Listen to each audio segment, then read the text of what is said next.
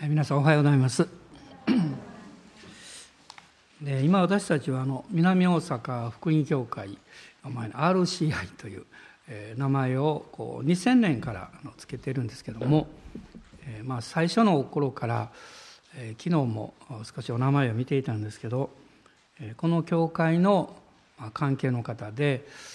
え私たちが天にお送りした方が45名え少しいらっしゃるんですね。で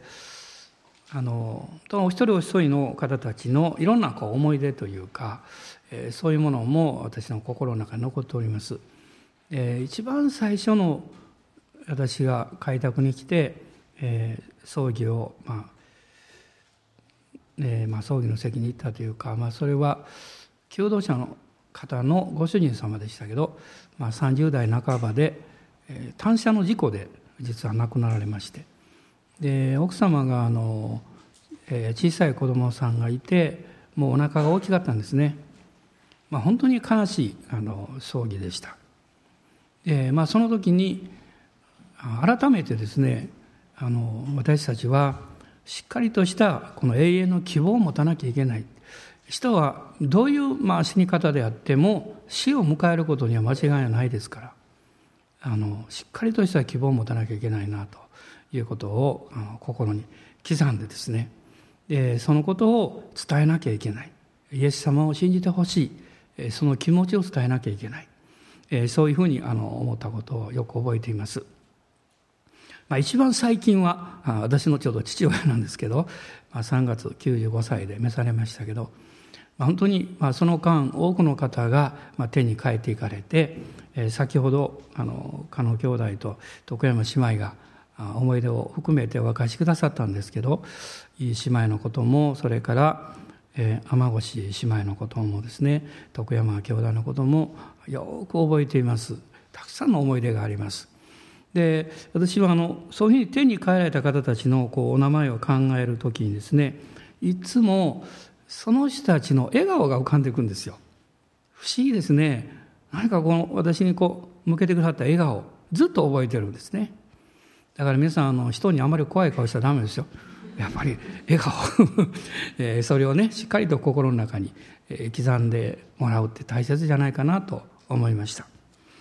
で、まあ、こういうふうにあの手に帰った人たちのことをこう考えるというかこの覚える時にですねあの、まあ、4つのことをあの覚えることができればと私は思ってるんですね。で一つはその人がどういう人であったのかということ。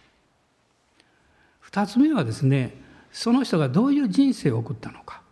まあ、もちろんその全部のことは分かりませんけれどもこのあなたとのこう出会いや、えー、交わりの中でお聞きしたこと、まあ、そういうことを心に留めるということは大切かなと思います。で3つ目が大事だと思うんですね。その人にあなたはどういうことを感謝したいのかその人が今目の前に来たらどういうことを感謝したいのかそういうことを思い出すということですね。あの、えー、徳山兄弟、まあ、家島の時もそうだったんですね本当不思議に導かれ導かれていったんですけど、まあ、それがまあ最後の時だったんですが徳山兄弟の時もね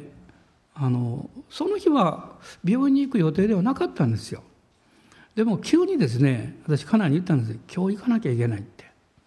で行ったんです病院に。えー、そうしましたら非常に状況が悪くなって、まあ、亡くなられる少し前だったんですがそれで今でも覚えてますけどいい先生が廊下でですね私に電話しよう思って電話したの。振り向いた私が立てたんですね。びっくりしておられたと思います。私もびっくりしました。一体どうしたんだろうと思って、まあ、神様が、えー、そういう時を備えてくださったんですけども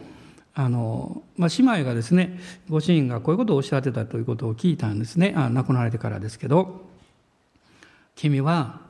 えー、僕が亡くなったら僕がどれほど君を愛していたか分かるでしょって言われたんですって。で、え、記念会でしたがねその後の後で私も家内に行ってみようかなと思ってですねまだ来ておりますから横に座ってると言ったんですね。記念会の席だと思います。その辺座ってましたから覚えてます。あんな僕が亡くなったらいかに僕が君を愛していたか分かるよって言いましたら横向いていましたけどですね。まあでもあのそういうふうに伝えるということはあの大事なことかなというふうにあの思います。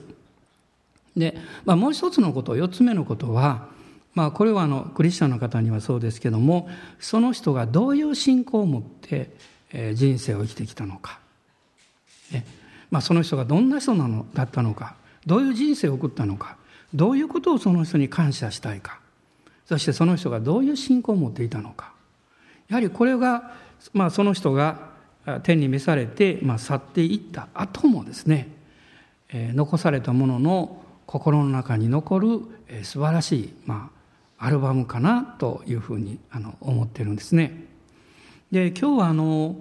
えー、日頃あまりこう開かないんですけれども黙示録を私は開きたいと思っています。で聖書をお持ちの方は黙示録の21章黙示録っていうのはあの新約聖書、まあ、聖書全体の一番最後の書物なんですが22章で終わるんですけどその一つ手前の21章の1節から5節21章の1節から5節のところを読みたいと思います。まあ、訳が少し違う人いるかも分かりませんがご一緒にお読みになってください。はい、また私は新しい天と新しい地とを見た。以前の天と以前の地は過ぎ去り、もはや海もない。私はまた聖なる都、新しいエルサレムが夫のために飾られた花嫁のように整えられて、神の身元を出て天から下ってくるのを見た。その時私は、御座から出る大きな声がこういうのを聞いた。見よ神の幕屋が人と共にある神は彼らと共に住み彼らはその民となる。また神ご自身が彼らと共におられて彼らの目の涙をすっかり拭い取ってくださる。もはや死もなく悲しみ叫び苦しみもない。なぜなら以前のものがもはや過ぎ去ったからである。すると御座についておられる方が言われた。見よ私はすべてを新しくする。また言われた。書き記せこれらの言葉は信ずべきものであり真実である天国に行った時に、えー、一番最初に神様がしてくださることは何なのかなということを私はちょっと考えてこの御言葉を開いたんです。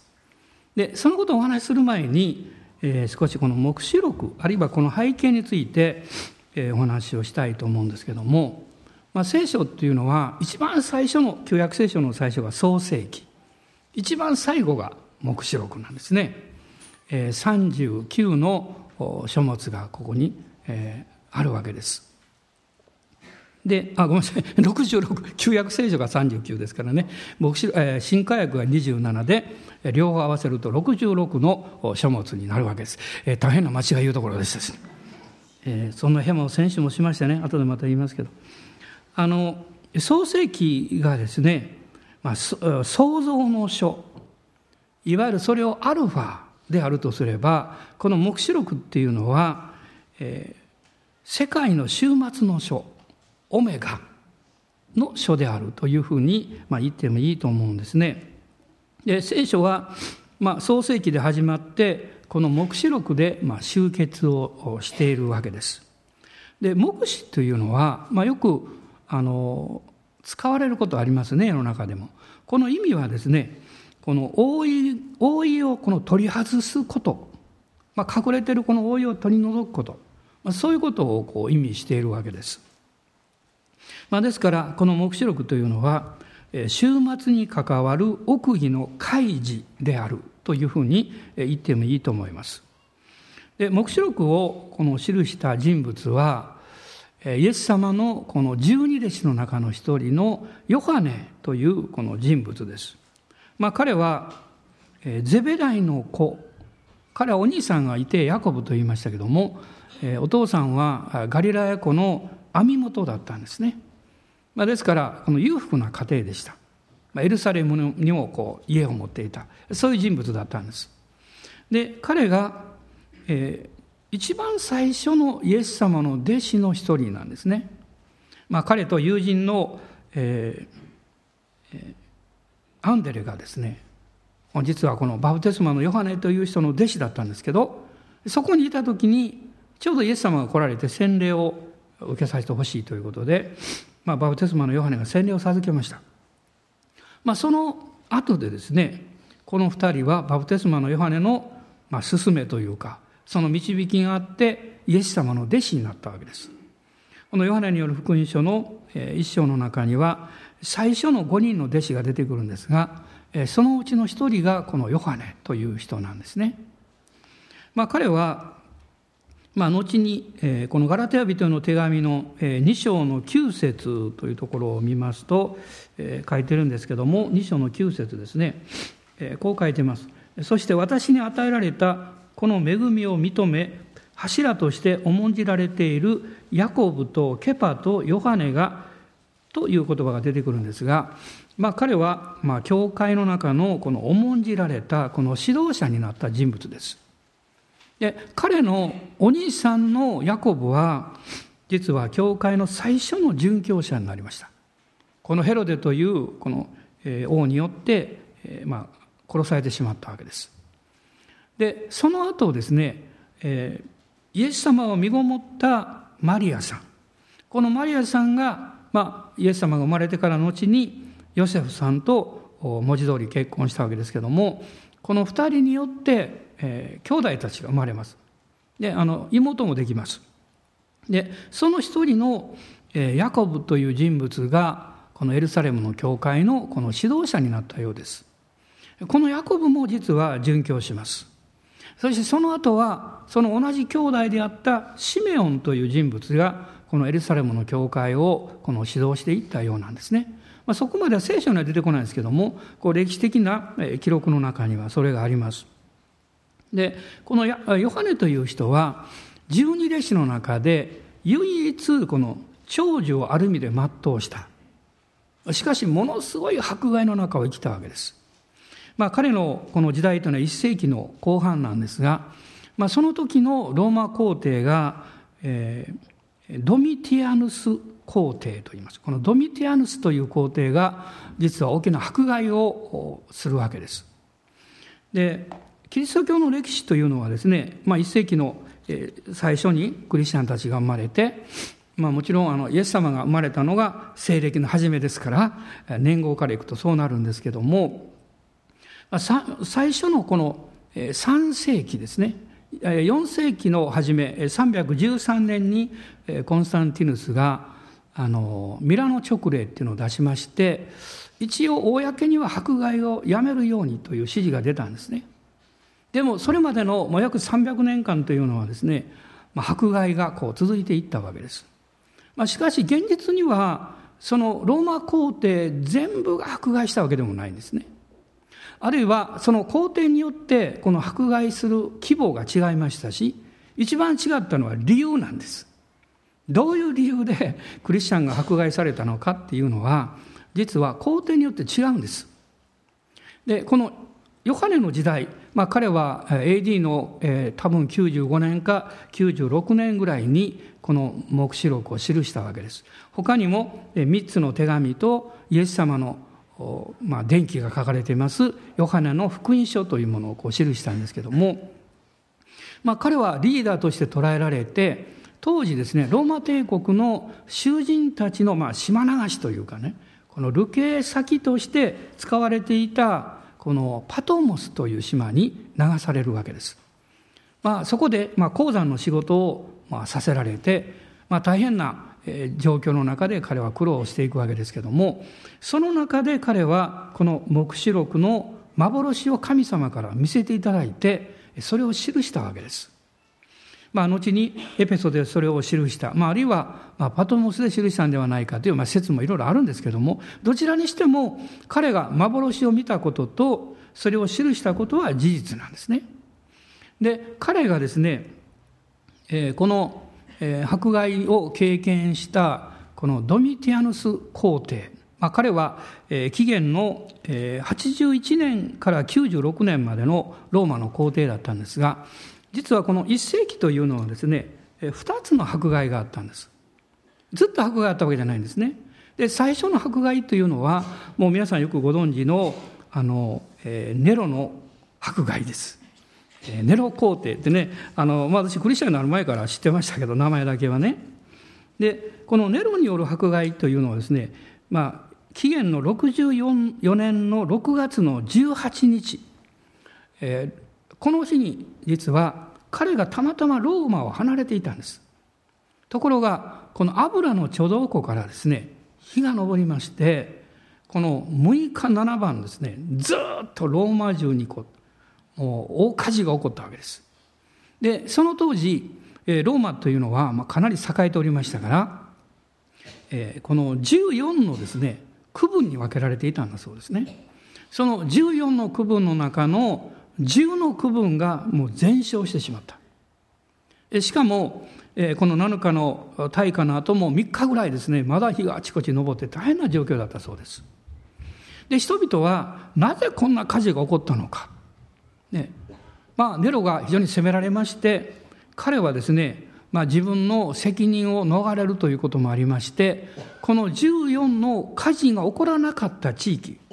この14の中の4つの地域は火事が起こらなかったんですけどなんとその2つがユダヤ人が多く住んでいる居住区とクリスチャンたちが多く住んでいる居住区だったんですそれでネロはですねクリスチャンたちに責任をなすりつけたわけですそして大迫害が起こりました。しかしまあそれはまだですね、ローマ帝国全体に及んだ迫害ではなかったんですね。で、この迫害は非常に残酷なものだったんですけども、多くの人々はその殉教していく、えクリスチャンたちを通して逆に信仰を持った。多くの人が救われていくわけです。えそしてですね、その、あの、異教徒たちも、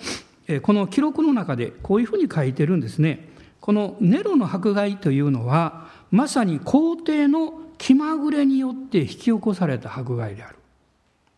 まあネロがその責任転嫁をしたということ、ね、そういうことが原因だった。でこの迫害の後ですね、まあ、ローマが、まあ、非常に治安が乱れましてこの4人の皇帝が建てられていく時代が起こるんですけどもでその間はですね迫害というのは特になくってむしろクリスチャンたちは無視されていたんです。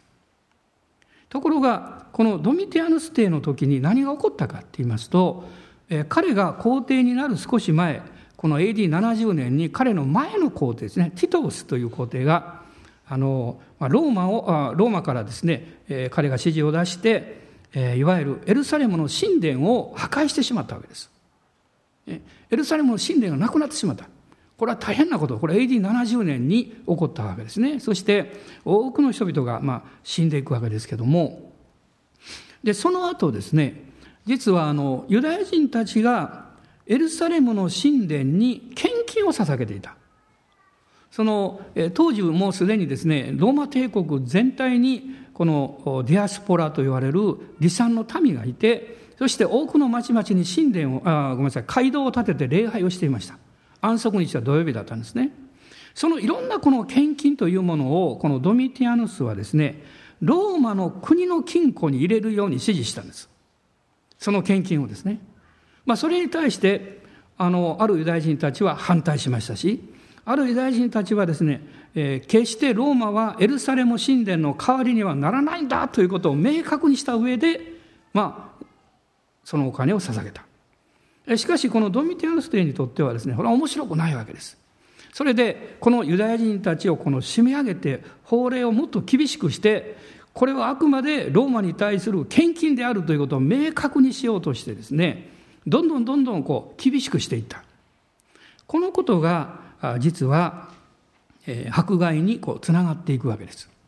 まあ、今回の場合はそういうこの税金を取り立てるというね そういう問題との関係がありましてその迫害というものがローマ帝国全体に及んでいくわけです。まあ、パウロはそれまでに囚人として一度捕まえられましたけどそれはあのローマの囚人ではなくてですねまあなんていうか国としては囚人なんですが宗教的な理由で捕らえられたわけです。そして釈放されました。しかしその次はローマ皇帝ローマ帝国に、罪を犯す者として彼は捕らえられてそして殉教していくわけですね。でこういうふうにこうドミティアヌスによって、まあ、大きな迫害というものが、まあ、かなり厳しかったようですねそのひどい迫害がこうローマ帝国全体に広がっていった、まあ、その中でこのヨハネも、えーまあ、島流しにあってそして一節にはこの油の中にこう入れられたとかいろいろこうあるんですけども、まあ、彼は目の前でですね多くの仲間たちが殉教していくのを見ましたしそしてこの国の中に悲しみ悲惨というものがこの満ち溢れているという状況を見たわけです。そして神様から目視をいただいたこの目視録というのは2つに分けられるんですね。それは当時現実にありました7つの教会に宛てるメッセージとして書かれているこの1章から3章です。それから4章からこの22章というのは予言なんですね。これから後世界にどういうことが起こるのかということを含めた予言です。そしてその中で最後のこの21章と22章というのは新天新地。この天地万物がやがて消え去ってしまう。そして神様が新しい天と地をお作りになる。その様子というものがこの21章以降に実は出てくるんです。ですから今日読みましたこの21章というのはですねあのまさに天国のある部分をこの垣間見るような、まあ、そういう状況というものが出てくるわけです。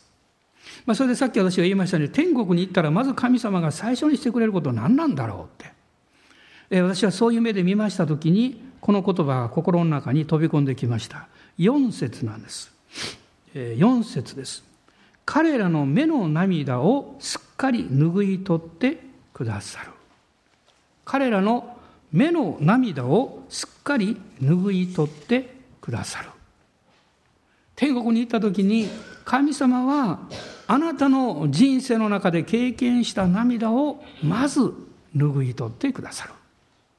私は小さい頃泣き虫でよく泣いていました。自分でも覚えてるくらいですから。でも母がやってきてこのハンカチを出してこうこう目の涙をね拭いてくれたことを覚えています。神様はあなたの人生の中には涙があることを知っています。人は皆さまざまなこの自分の人生というものを持ってあるいはこの背負いながらそれを担いながらこの生きているわけです。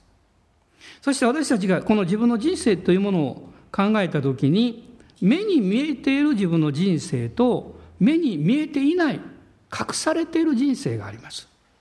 目に見えている人生というのは文字通り私たちの環境であったり仕事であったり家庭であったりそういうある部分です。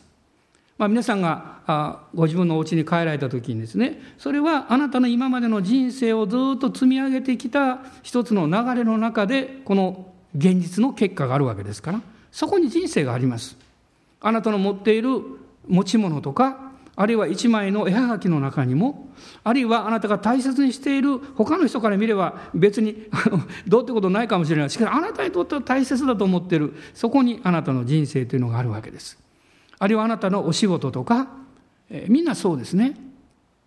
でももう一つですね目に見えない、えー、隠れてる部分。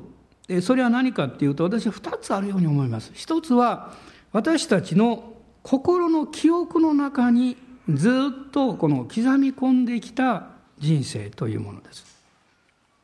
私は記憶を持ってます。でそれはあなたの過去のことが全部そこにこう入っている。あなたがどれだけ覚えてるかどうかということは別にしてですね確かに私たちは自分で記憶して記録しているんだなということをえー、思い当たるというかそういう経験っていうのが起こるんですね。あのちょうど2日前の朝なんですけど私思い出そうとしたわけではないのにですね突然思い出したんです。その時にああどうしようと思ったんです。何を思い出したかっていうとですね先週の礼拝のメッセージの中で間違ったこと言ったんです。え？何なの？って思うかもしれませんね。だから黙っといてもいいんですけど。その時に思い出したことですからね。私思い出そうとして思い出したわけじゃないんですよ。それ皆さんあの、まあ、先週の礼拝のメッセージ多少覚えてると思いますけどもあのポール・ゴーギャンのことを言って話しました。ね。えー、あの絵のことを話しましたけどその時に私がですね「ああゴーギャンという人はね有名でしょ」ってね、えー、大地の女たちとか、え、それからひまわりとかって言いました。それが間違い。本当に言いたかったのはそうじゃなくってねひまわりを描いているゴッホだったんです。ね。ところがひまわりって言っちゃったんですよ。でそのまま全然覚えてなかったんです。ところが金曜日の朝思い出したんです。いやーしまったと思いましたね。昔だったらもう忘れたからいいかと思うんですけど今はそういうわけにいかないですよ。このメッセージがダーッといろんなとこ行ってるわけです。ああと私失望しましてね誰かが身元言うんですよ。悪魔がね「お前は無知だ」とかですね「かっこ悪いぞ」とかですね。まああんまりよくわからんことを話すからだとかですね。そういう気持ちになりますね。で私5分ぐらい落ち込んだの。5分ぐらいですけどね。持ち込んで嫌だなと思ってふと机の上を見たら前の日にあれ誰かがくれた小さいアンパンがあったんでそれを食べました元気を出しまして。アンパンマンなんです、ね、もちろんそれだけじゃなくって、えー、私の恵みはあなたにとって十分であるというね、まあ、その御事を振り返りながらああそうかと思って、えー、力を得たんですけど、まあ、で私思ったんですね。その時に。私が思い出そうとしたわけではなくってその時に何を話したかもある程度忘れてしまっているのに私の記憶を覚えていてそしてそれを思い起こさせるんですね。何か突然スイッチが入ったみたいにパッと浮かんでですねそこだけ浮かんだんです。ね、ありゃーと思いましたこれ思い出さなかったら幸せだったのにと一瞬思ったんですけどでもその時に私は思ったことはああ私の記憶の中にですねこの1週間前のことも自分の人生というものが記録されていたんだなということをもう一回考えさせられたんです。どうでしょうか？あなたのその記憶の記録まあそれはあんまり見たくないものもあるかも分かりません。嬉しいことがあったり悲しいことがあったり辛いことがあったりあるいはあるいはですね、まあ、本当にこう、えー、もうワンワン泣いてたこともあるでしょうし、ね、愛するものを失った喪失感やあるいは失望感や挫折感やですねいろんなものがあるでしょうね。あなたの記憶の中にはあなたの人生がそっくり入ってます。それをあなたは持ってるんです。見えませんけどね。もう一つはですねもう一つは両親の記憶です。この心のいろんなこの知性的なこう記憶というのは出来事とかその時に自分が感じたこととかそういうことがほとんどです。でも両親の記憶というのはあなたが持っている在籍感とか何かそのことを思い出すと心がこうチクチクしてくる。ね、いわゆる許されなければならないものを持ったままでいる自分なんです。この二つは内面の自分です。見えない自分ですね。私たちは自分の内面というものはそんなに見てほしいとは思えない思わないと思いますね。ああさっきのあのえっとひまやのことですけどもねあまあ知ってる人は知ってるんでしょうけども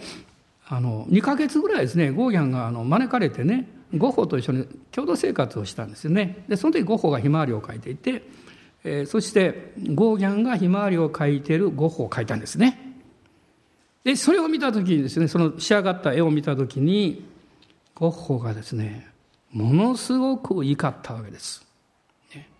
そして彼は、まあ、こう言ったんですねどっかで私メモしてきたんですけどねここに書いてある。これは確かに私だ。だが気が狂っている時の私だ。と怒って、まあ、この後はいろんな説があるんですけど自らの耳を切り落とした。というこのこの耳の事件ですねそういうことが起こりますなぜ彼は怒ったんでしょう？それはあまりにも自分の内面がこの陰鬱で暗くて神経質で何かこう惨めなような自分の姿がそのまま描かれていてそういう私の内面はそういうものを持っているということを彼が知っていたからです私が知らないことを言われても別にどうってこと思いませんでも日頃気にしてることを誰か言ったら腹が立ちますね。あるいは、あの、恥ずかしい感じるかもわかりませんね。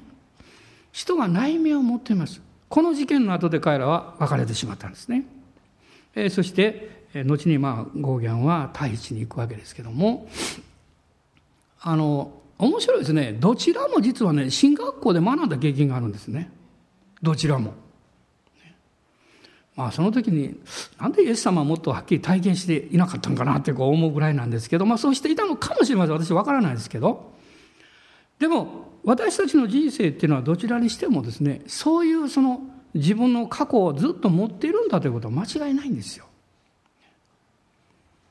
そしてどこかでもう一回やり直したいとか、その自分が変わることができるんだったら変わりたいとか、もう自分のあの過去の部分はもう抹消してほしいとか、そういうものあるんですね。それは不可能なんでしょうか。聖書はそれは不可能ではないと言っています。イエス・キリストが十字架にかかって死んでくださった。そこにあなたの人生が許されるだけじゃなくって過去が清められてある意味で抹消されて過去がなくなるわけじゃないんですけどその過去にあなたが向かい合った時にあなたは心を責められるよりも許されている自分を見出せるその場所があると言ってるんです。それが十字架です。イエス・キリストの十字架です。イエス・キリストの十字架の中にあなたの許しがあるわけです。えー、イザヤ書のえー、御言葉一箇所開きたいんですが、えー、イザヤ書の25章の8節です。イザヤ書の25章の8節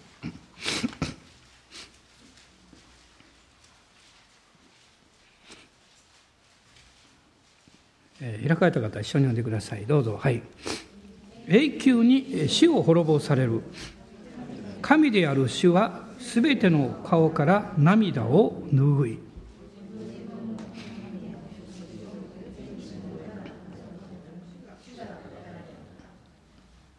神様はこのイザヤを通してすでに予言をなさいました。ここにですね永久に死を滅ぼされる。そして神である主はすべての顔から涙を拭ってくださる。これが実はやがておいでになるメシアである救い主によって実現することであったんです私は自分の人生の中でものすごいすごいものをいただきました。拾ったと言ってもいいでしょう。だって自分が代価払ってないんですから。自分が何の努力もしてないですから。それはイエス・キリストによる永遠の罪の許しと永遠の命です。天国に国籍があるという確信を持っています。コリント人の第一の手紙の15章の中にこの御言葉のことがもう一回語られていますね。それは主が最後の敵である死を滅ぼされたと書かれています。私たちが持つこの罪というものはやがて死を生み出していくんです。イエス・キリストが十字架で死なれ葬られ復活なさった時に死に対する勝利を宣言なさったんです。つまりそれそのことによってあなたの罪が許されるもう準備が完成したよということを表しています。今私たちがイエス・キリストの方を見て、そして私はあなたを信じます。あなたを受け入れます。その信仰を持てばその瞬間にあなたの罪は許されます。そして精霊があなたのうちにおいでくださいます。精霊様がそのことを証しし、御言葉によってそれをあなたは体験していきます。あなたは自分のこの生きている人生の中で自分の人生を癒し回復するそれを選択する責任を持っています壊れたままでいっちゃいけないんです責められるままで人生終わっちゃいけないんですそれをあなたは最後に自分自身で選ぶことができる特権がありますそれはイエス様を信じるという救い主を受け入れることによって実現していくわけですその時に私は愛されていたんだということに気がつくと思います。ヨハネはその幻の中で見たでしょう。いろんなことを見たんですね。そして、ああ、三国に行った時に神は目の涙をすっかりと書いてます。すっかりというのはもうすべてのことです。すべてのこと、人生のすべてのことの涙を拭い去ってくださる。拭い去ってくださる。彼の目の前に映っていたものは何なんですか？殉教していく人々。そしてこのローマの暴力の支配の中で傷つき傷んでいく人々。ひどい目にあって悲しんでいる人々。それらを彼は目の前に見ていたわけです。あなたの目もあなたの人生を通して世界を見てあなたの周りを見ていろんなものを見ているはずなんですよ。そしてあなたは泣いてます。心で魂で。時には本当に涙を流して。なぜ私の人生がこうなのか。なぜ私の周りにこういうことが起こるのか。人は何のために生き何のために存在するんだろうか。私はどこへ行くんだろうか。あのゴーギャンが描いた絵のように私たちもその問いかけを持っています。しかし聖書は言うんです。聖書は言うんです。神があなたを作りあなたを愛していらっしゃる。そしてあなたのために一人をイエス様を十字架につけられてあなたの永遠の救いを完成なさった。あなたは愛されている人なんです。お立ち上がりください。今一緒に神様の前に祈り心を持って出たいと思います。あなたの人生はそのままでいいんでしょうか？あなたの過去はもう誰も知らないからといってもう放っておいてもいいんでしょうか？あなたが知っています。神はあなたの記憶から痛みを取り除いてくださいます。あなたの良心に許しと平安をくださいます。ただイエス・キリストの十字架を通してです。そしてこうおっしゃいます。あなたは愛されるために作られたんだ。あなたは高価で尊いと主はおっしゃいます。イエス様の価値よりも十字架の価値よりも高いものはありません。イエス様の十字架によって許され得ない罪も癒されない痛みもありません。今日私たちはこの方を見上げます。もう一度私たちは主を賛美したいと思います。イエス様を見上げて言うんです。神様は私が愛されるために私の人生をくださった。だから私の痛みも悲しみも苦労も私のつらかったことも全部十字架に預けよう。イエス・キリストにお任せしよう。この方が新しくしてくださったから。以前のものがもう過ぎ去ったからであると聖書に書かれておりました。あなたの古き人生は過ぎ去るんです。キリストにあってあなたは新しくなるんです。アーメン感謝しますアーメン感謝します今もう一度さっきの3秒をご一緒にいたしましょう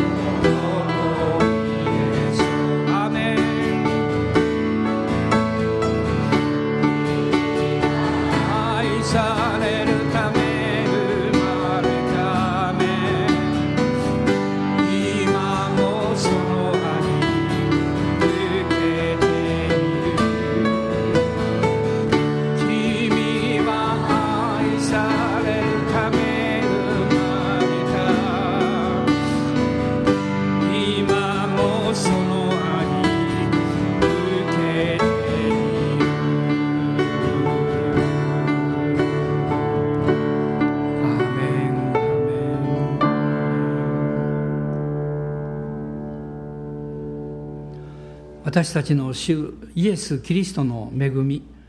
父なる神のご愛精霊の親しき御交わりが私たち一同と共にこの新しい週一人一人の上に豊かにありますように。アーメン